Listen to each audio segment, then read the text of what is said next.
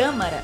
Chegou a hora de você ficar por dentro do que acontece na Câmara Municipal do Rio.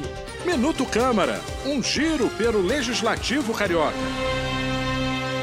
Falta de energia elétrica e internet, interrupções e atrasos nas viagens de trem e metrô e bueiros sem tampa pela cidade são apenas alguns exemplos de problemas enfrentados pelos cariocas diariamente, por causa do furto de cabos e outros materiais em toda a cidade do Rio. Para coibir essa prática criminosa, combatendo a venda desses produtos furtados, a Câmara de Vereadores do Rio aprovou um projeto de lei que cria um sistema de monitoramento de ferro velhos localizados no município.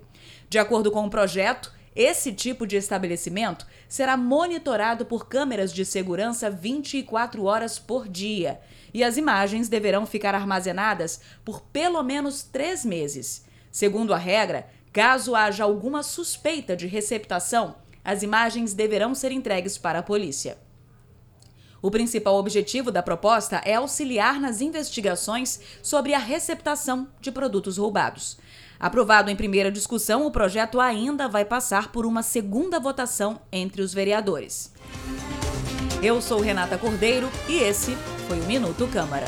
Minuto Câmara, um giro pelo Legislativo Carioca.